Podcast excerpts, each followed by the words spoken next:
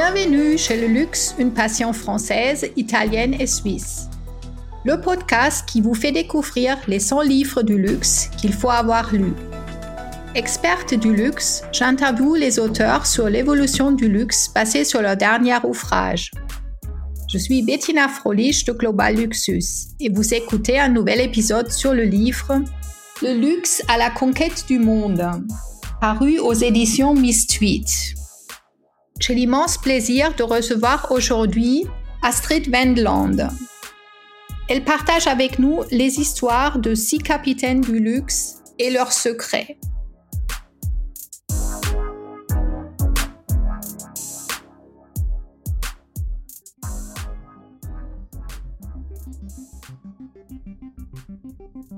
Bonjour Astrid Wendland, vous êtes l'auteur de l'ouvrage de luxe à la conquête du monde, Commençons avec Carla Garfeld. Oui, bonjour, mais euh, merci beaucoup de me recevoir. Donc, nous parlons aujourd'hui d'un livre euh, qui s'appelle Le luxe à la conquête du monde, qui a été publié en 2019 aux éditions euh, Mistweed Éditions. Et dedans, effectivement, il y a plusieurs personnages qui, pour moi, symbolisent, expriment, qui sont un condensé de ce qu'a été l'aventure du luxe depuis 40 ans.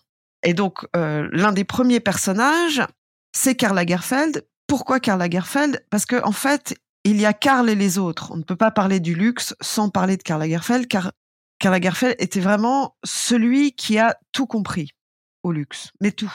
Et juste petite parenthèse, ce, ce livre en fait rend hommage aux hommes d'affaires, c'est-à-dire aux gens qui ont bâti Cartier, Hermès, euh, après Farfetch, après Ralph Toledano pour la mode, euh, voilà. Et, il y a d'autres personnages, mais il n'y a pas de créateur. Or, euh, si vous allez dans n'importe quelle librairie, vous trouvez de nombreux livres sur les créateurs.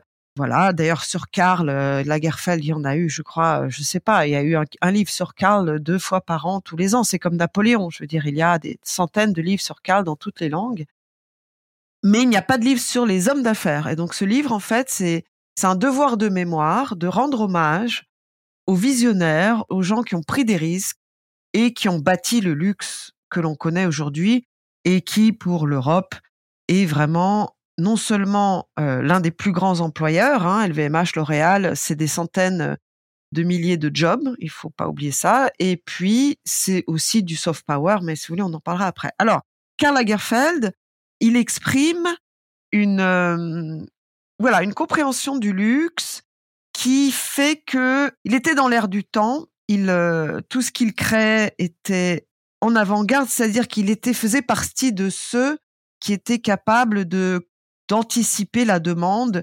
Et un jour, d'ailleurs, il m'avait raconté, Françoise Montenay, la présidente de Chanel, lui dit, j'ai besoin de dix petites robes noires. Et il dit, mais ça va pas, c'est pas du tout la saison on n'a pas besoin de dix, petites robes noires. Et en plus, il dit, mais combien d'argent vous allez faire avec ça? Et donc, avec son accent allemand extraordinaire. Et donc, en fait, Karl, c'est aussi une époque parce que si on ne faisait pas ce que demandait Karl, et Karl demandait souvent l'impossible, il disait, ah, si on ne fait pas ce que je demande, alors il n'y a rien à faire. Soit on fait ce que je demande, soit on ne fait rien. Mais il n'y a pas de juste milieu. Et Karl Lagerfeld, on se souvient, a fait des, construit des paquebots, des fusées au, Grand Palais. Il a des câbles d'ordinateur. Enfin, son imagination était absolument débordante. Et il était un showman, il était un merchandiser né aussi, c'est-à-dire que il était très très bon pour décliner des idées en des produits que des femmes voudraient acheter. Et il avait un contrôle absolu sur l'image, ce qui faisait que Chanel était très harmonieux, même si le parfum, alors il y avait un peu de rivalité entre New York parce que New York s'occupait de la beauté et Paris c'était vraiment la mode, mais Karl avait quand même un œil sur tout et contrôlait tout. Donc Karl était vraiment un personnage qui ne figure d'inspiration, je pense, pour n'importe qui qui se lance dans la mode. Et d'ailleurs, il y a des citations incroyables dans le livre, j'espère que vous vous êtes délectés, et il dit euh, ah non mais vous savez parfois je me trouve nul, paresseux, parfois c'est tellement dégueulasse que j'ai fait je dois rembourser ma cliente. Et ça c'est génial. C'est-à-dire quelqu'un qui toujours dans le meilleur, l'exceptionnel, euh, voilà. Et, et puis dans la répartie, il n'était jamais banal. Ses robes n'étaient, en fait, c'était quelqu'un qui se battait contre la banalité. Et est-ce que ce n'est pas finalement une expression très précise de ce qu'est le luxe? Le luxe, c'est ce qui est extraordinaire. Alors, évidemment, vous interviewez des gens qui vous donnent des définitions du matin au soir de ce qu'est le luxe.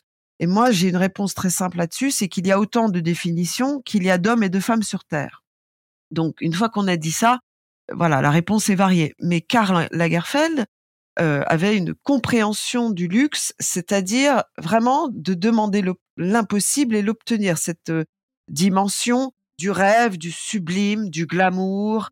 Et il était très, très professionnel. On continuera un peu. On va parler peut-être d'Alain Dominique. Alors, Alain Dominique Perrin, alors, si Karl Lagerfeld est le grand-père de la mode, de tous les créateurs, la figure euh, inspirante et incontournable, Alain Dominique Perrin, c'est le grand-père spirituel parce qu'il aimerait pas ça, même s'il a fêté ses 80 ans au mois d'octobre dernier. Il aimerait pas qu'on dise ça, mais c'est vraiment celui qui a été le premier, le pionnier de créer des objets de luxe qui étaient accessibles. C'est-à-dire le, c'est le grand-père du luxe accessible. c'est vraiment l'auteur qui, en 1969, Alain Dominique Perrin a commencé avec euh, des briquets et il a commercialisé les premiers briquets Cartier. Donc c'était le premier qui est allé voir euh, Cartier et qui a dit voilà, on va faire euh, une licence avec Cartier de briquets. Et il a vendu ses briquets partout à travers le monde. Et après, il s'est dit, mais là, on a vraiment un créneau exceptionnel. On va faire pas que des briquets, nous allons faire des lunettes, nous allons faire des foulards, nous allons faire des stylos et des montres.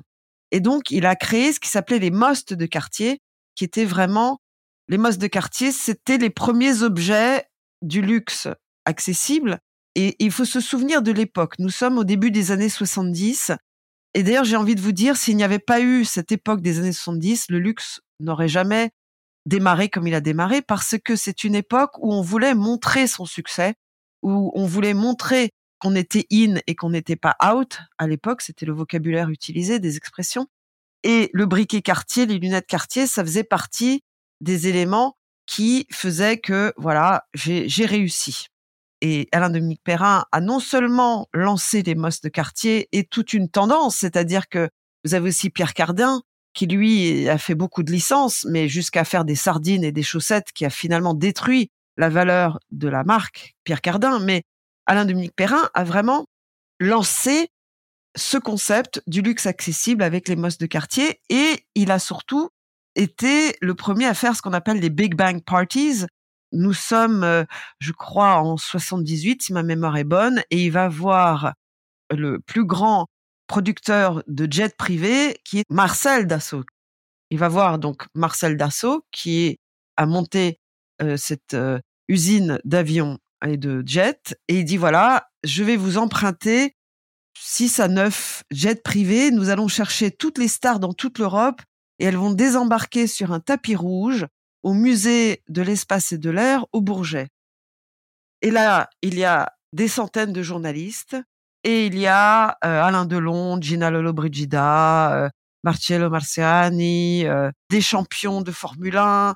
Enfin, toutes les stars de l'époque sont là pour le lancement de la montre Santos avec Santos donc qui était un aviateur brésilien très innovant et cette montre était à son honneur avec un avion évidemment qui datait de l'époque du début du XXe siècle. Et donc il en met plein les yeux et il me disait, parce que Alain Dominique Perrin, je l'ai interviewé plusieurs fois pour faire son portrait, il me disait, mais ça, ça a eu tellement d'impact qu'on n'a pas eu besoin de publicité pendant six mois. C'est-à-dire que les gens ne parlaient que de cette fête extraordinaire, de ce moment inoubliable. Et après, plus tard, les grandes maisons feront aussi des fêtes incroyables, mémorables, qu'on verra dans Vogue, qu'on verra dans JQ, dans toutes ses publications, des magazines et voilà, en ligne aujourd'hui, on voit maintenant sur les réseaux sociaux, mais c'est vraiment Alain Dominique Perrin qui a créé ça. Et puis, il a créé autre chose. Donc, les mosses de quartier, les soirées Bing Bang, les soirées extraordinaires de lancement de produits. Et il a aussi euh, fondé la Fondation Cartier pour l'art contemporain en 1983, qui au départ était à côté du campus d'HEC à Jouy-en-Josas.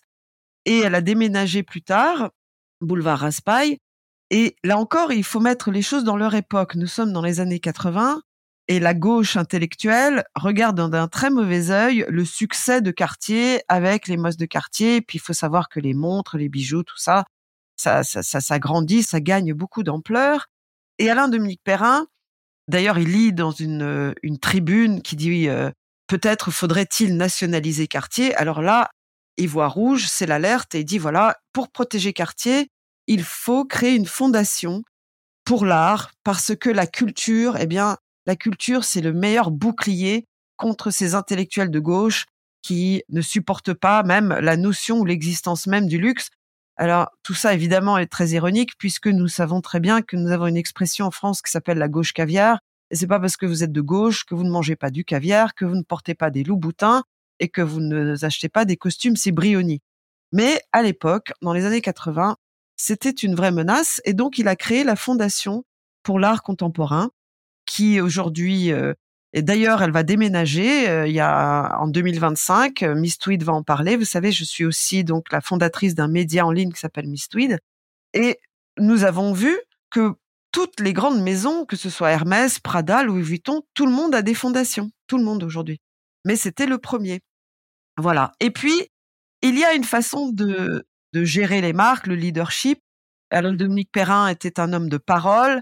Euh, si on ne tenait pas sa parole, il fallait la racheter. C'était quelqu'un d'intègre, c'était quelqu'un. Alors, il était quand même aussi euh, évidemment de mauvaise foi, comme tous les très bons hommes d'affaires, mais c'était quelqu'un de parole.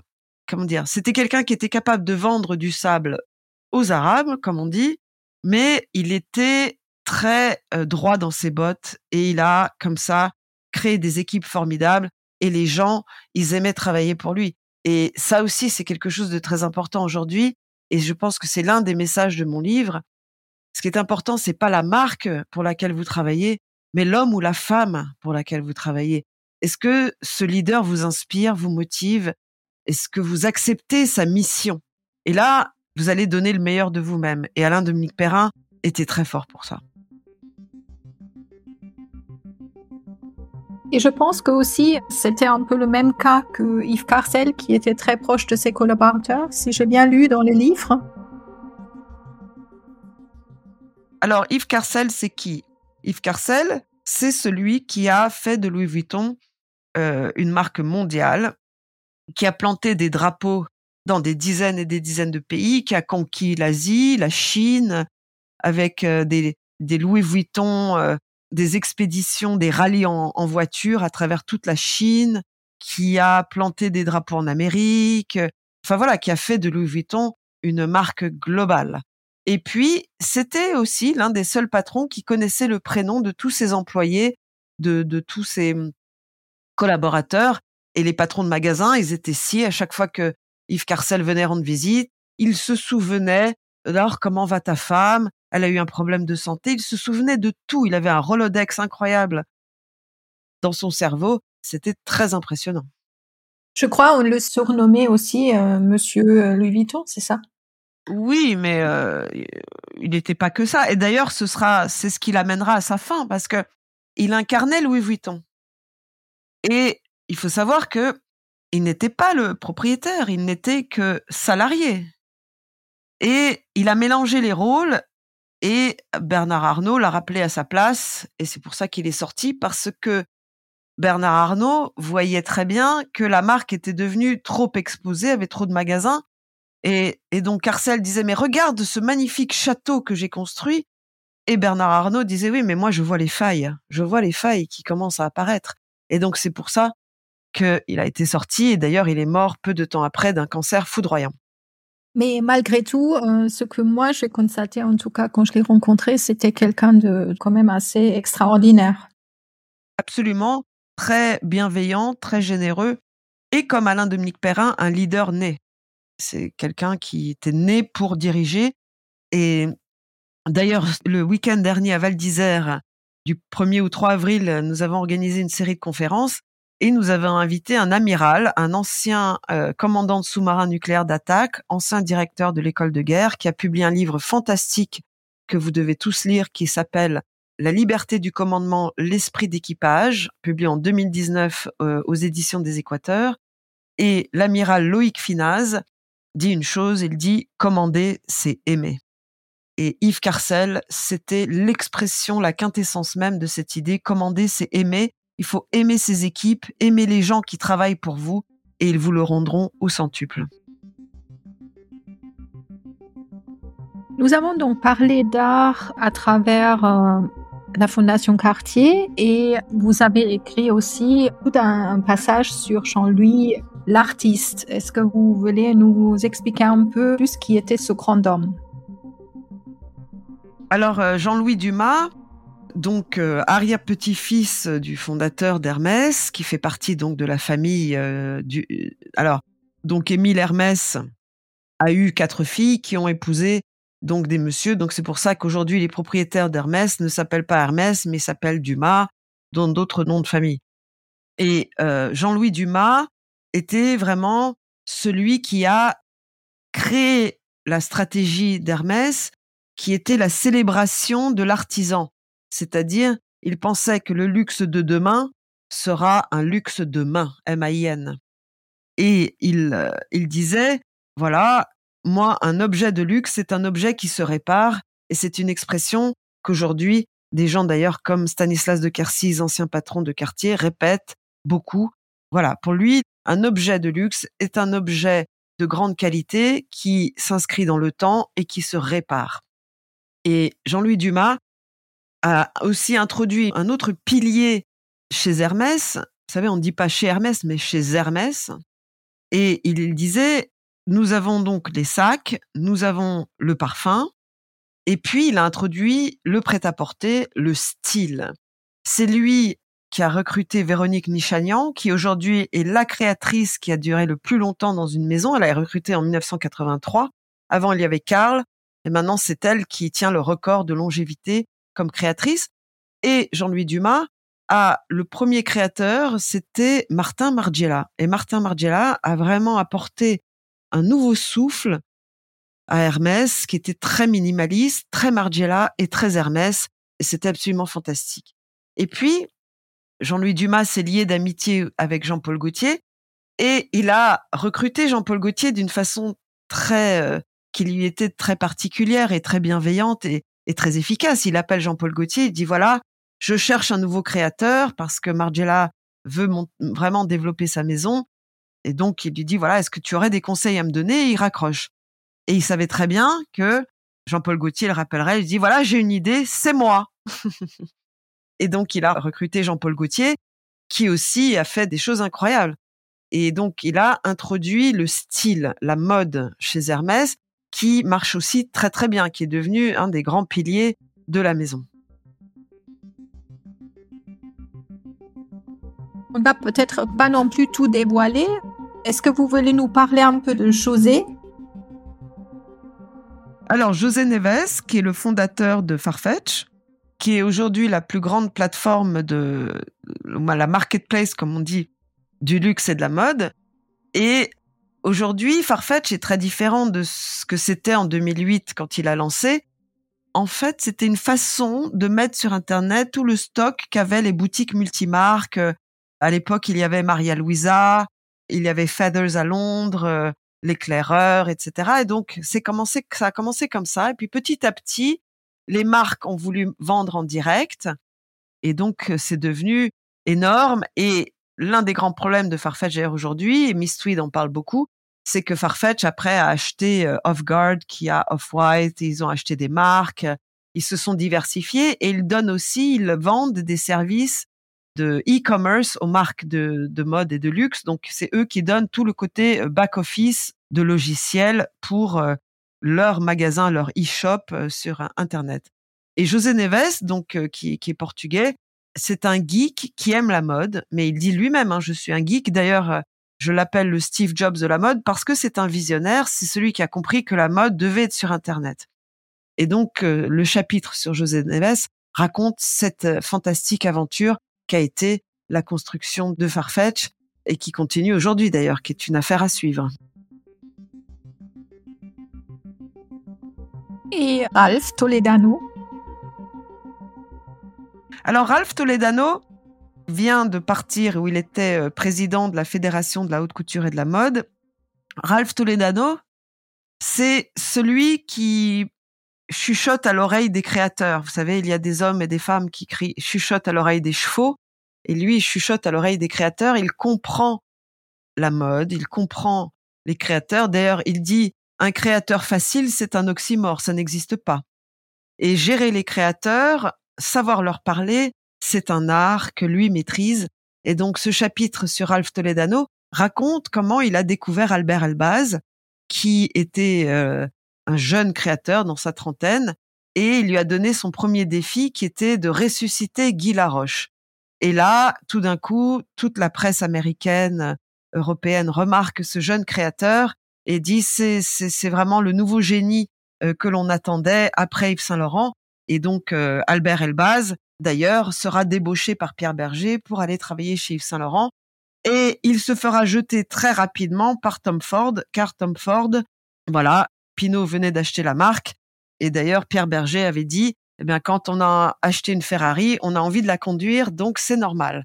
Et quelques années plus tard, euh, Madame Wang achète Lanvin en 2001 de L'Oréal et recrute Albert Elbaz, qui va faire le succès pendant 14 ans que nous connaissons chez Lanvin. Et d'ailleurs, depuis son départ, c'est une dégringolade car ça appartient à un groupe chinois qui s'appelle Fosun et on se demande ce que va devenir Lanvin qui, il faut le rappeler, est la plus vieille marque française encore en opération fondée en 1898 par Jeanne Lanvin.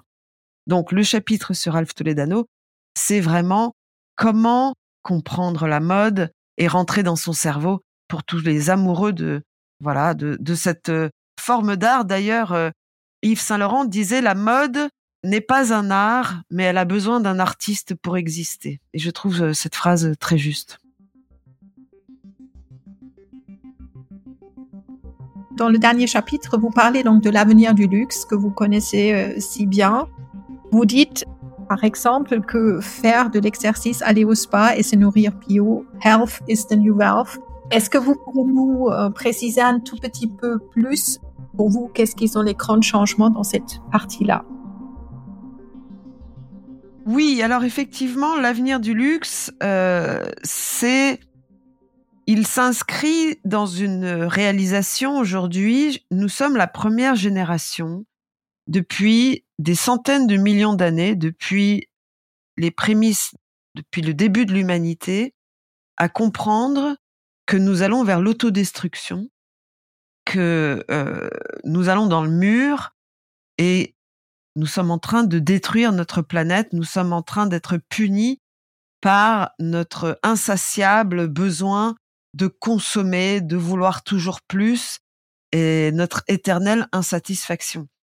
Et donc aujourd'hui, le luxe qui peut-être dans les années 70 était le luxe de l'opulence, le luxe du show-off, le luxe de qui étaient des attributs de réussite, aujourd'hui, eh bien, il y a une nouvelle comment dire, interprétation du luxe qui est le luxe euh, du less is more. Par exemple, le luxe, pourquoi Hermès aujourd'hui est considéré comme la marque de luxe et il y a les autres derrière, c'est parce que c'est un luxe qui euh, prend du temps, qui euh, prend son temps d'ailleurs. Hermès, par exemple, pour lancer un stylo, ils ont mis huit ans à développer le stylo. Il fallait prendre le temps que ça devait prendre. Pour la beauté aussi, ils font les choses lentement et donc cette nouvelle définition du luxe, c'est l'essence même du luxe, c'est-à-dire on oublie le côté show-off et on se reconcentre sur la qualité des matières, de la durabilité des matières et aussi dans ce qu'elle euh, voilà est-ce qu'elle aide à la préservation de l'environnement ou non. Et donc le nouveau luxe, eh bien euh, c'est quelque chose qui ne nuit pas à la planète, mais qui me satisfait tout en euh, minimisant un petit peu la, je dirais, le problème moral que l'on pourrait avoir à consommer. Et puis, je pense aussi qu'il y a une dimension spirituelle du luxe. Voilà, là, je, parle un peu de transcendance. Il y a une côté, euh, d'ailleurs, vous savez, en Chine, pourquoi les Chinois consomment tellement de luxe? C'est parce que ils ont une vision très communautaire du monde, c'est-à-dire je fais partie d'un groupe et pour faire partie de ce groupe, je dois avoir une Rolex, je dois avoir une Patek ou je dois avoir un sac Chanel. Et ce luxe-là existe toujours et il va continuer à se développer. Donc il y a en Europe des gens qui consomment du luxe, mais eux, ils veulent le luxe discret, le luxe dont je viens de vous parler, qui est un luxe des belles matières et de la, belle façon. Et puis, il y a le luxe ostentatoire qui reste en Chine et dans ces nouveaux marchés au Brésil et aux États-Unis aussi. Je voulais aussi euh, continuer encore un peu dans cet euh, chapitre parce que c'est extrêmement intéressant. Vous dites aussi les jeunes générations ne veulent plus travailler nuit et jour, euh, préfèrent avoir du temps libre pour profiter de la vie.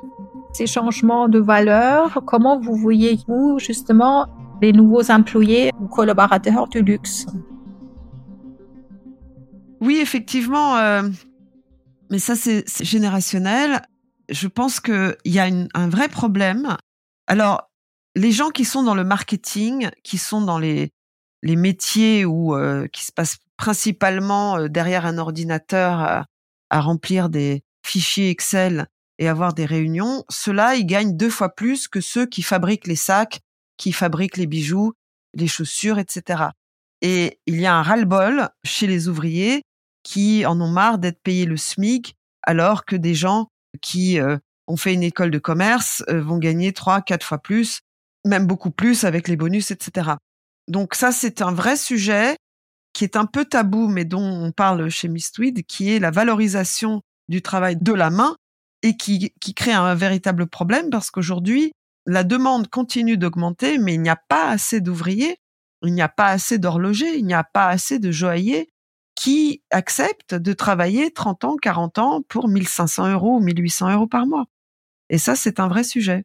Et euh, tant qu'il n'y aura pas une revalorisation du travail de la main, eh bien, les maisons de luxe pourront crier euh, c'est dur, on en a marre, etc. Mais elles n'arriveront pas à trouver de solution.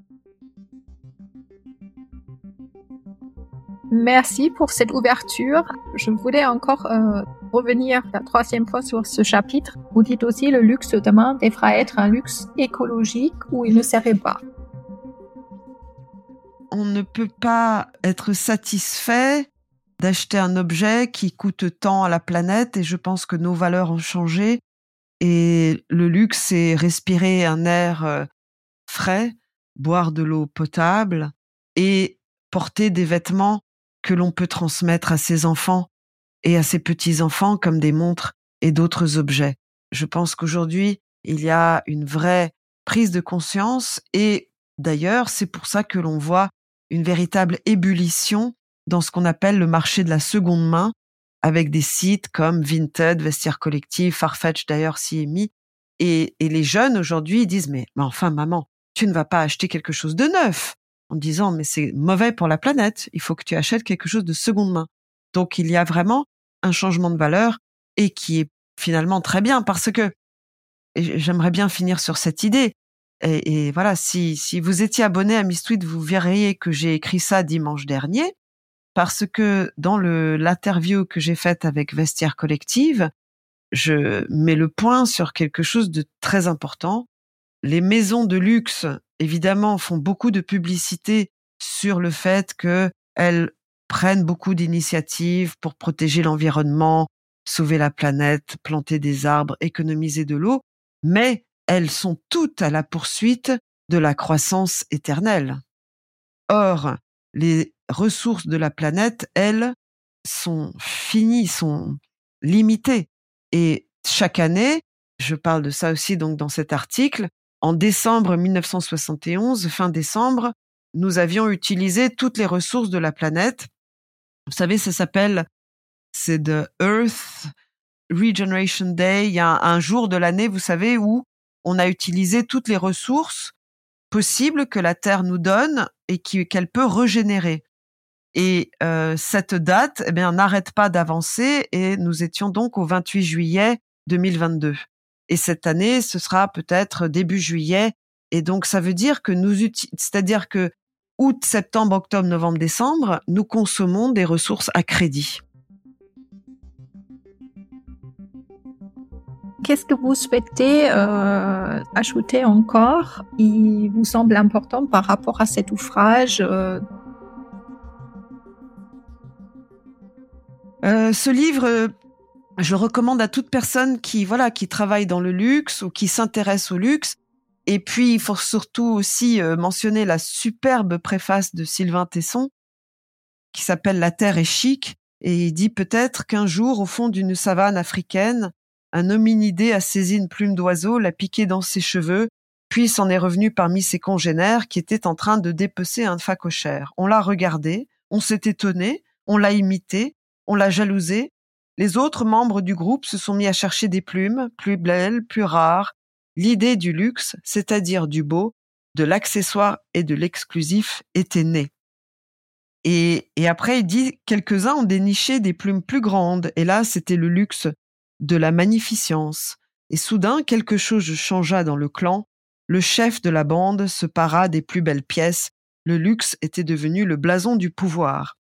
Et donc, il y a dans le luxe une dimension spirituelle et philosophique que je trouve aussi très intéressante à exprimer et sur laquelle on pourrait et on doit réfléchir. Et je pense que ce livre raconte cela.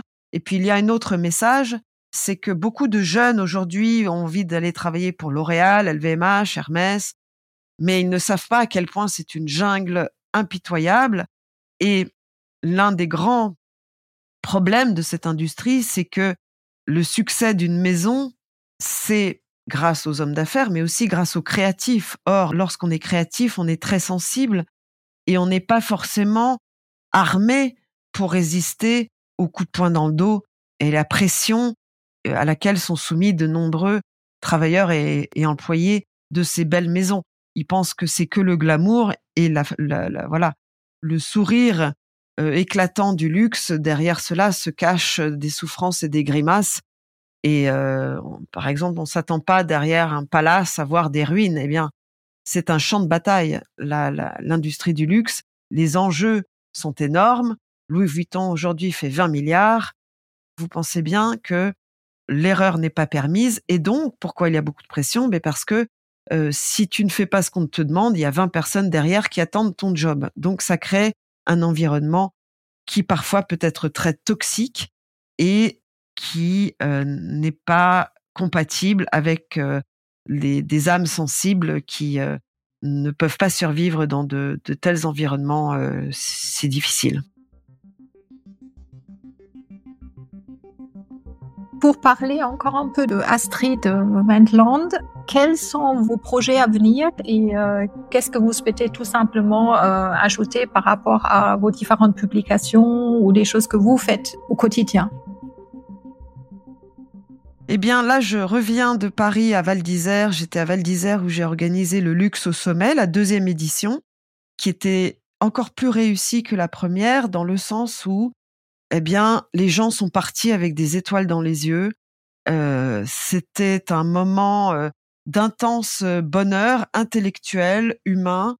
Tout le monde m'a dit j'ai réussi à créer un esprit fédérateur où il n'y avait que de l'intelligence et de la bienveillance. C'est un petit format.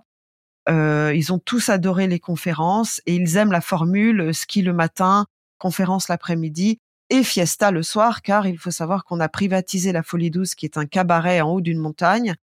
On a privatisé les remontées pour y aller. D'ailleurs, moi, j'étais, je suis descendue à ski sous une pleine lune, sous les étoiles. C'est un moment absolument magique.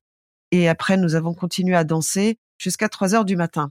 Tout le monde a mis trois jours à s'en remettre, mais ils sont très heureux. Et donc, ce, ce sommet, euh, ce luxe au sommet était vraiment un immense succès. Et donc là, je réfléchis déjà à l'édition de l'année prochaine. Ensuite, euh, eh bien, je continue de développer Mistweed, Mistweed qui a été lancé en 2020, qui est un média spécialisé dans le luxe et la mode, mistweed.com, qui est un média qui n'est pas un blog, qui est un média accrédité par la commission paritaire des agences de presse et publications, euh, qui dépend du ministère de la Culture. D'ailleurs, nous avons gagné la bourse d'émergence du ministère de la Culture, donc nous sommes soutenus par euh, l'État français parce que nous incarnons une liberté d'expression que l'on ne retrouve plus dans le luxe et la mode, puisque la plupart de mes concurrents dépendent des budgets publicitaires des marques. Et donc c'est pour ça que tous les mois, j'ai de plus en plus d'abonnés. Et donc ce qui me permet d'ailleurs de réfléchir très activement à embaucher et euh, étoffer l'offre euh, de Mistweed. Euh, nous publions tous les dimanches deux articles, un article de fond, un scoop ou une analyse, et une revue de presse qui s'appelle les Weekly Highlights, les faits marquants de la semaine. Et là, je passe en revue tout ce qui s'est passé et ce qu'on en pense chez Mistweed. Donc c'est pour ceux qui travaillent beaucoup et qui n'ont pas le temps de tout lire et on leur dit voilà ce qui est important, voilà ce que vous devez savoir de ce qui s'est passé la semaine dernière. Et nous allons étoffer l'offre, nous allons offrir d'autres euh, articles, d'autres contenus. Donc voilà, ça fait partie des, des projets dans les tuyaux. Ah, merci beaucoup Astrid. Je regrette un peu que je skie pas. Et, euh, et merci d'avoir accepté euh, de parler de, de, votre magnifique livre et ainsi de, de, tout ce que vous faites. Merci et à très vite. Merci beaucoup. À bientôt. Voilà, cet épisode un peu spécial touche à sa fin. J'espère que, que vous l'avez apprécié et je vous encourage à visiter le site podcast.org pour découvrir plus d'une centaine d'autres associations à travers d'autres excellents podcasts. retrouve dans une semaine. C'est aussi l'occasion, si vous en avez la possibilité, le luxe, de faire une, promesse de don pour les centres de beauté de l'association CW. En attendant, retrouvez là aussi, cela se passe sur podcaston.org. Instagram, très facilement. Pinterest ou LinkedIn. On compte sur vous et merci pour votre fidélité à ce podcast.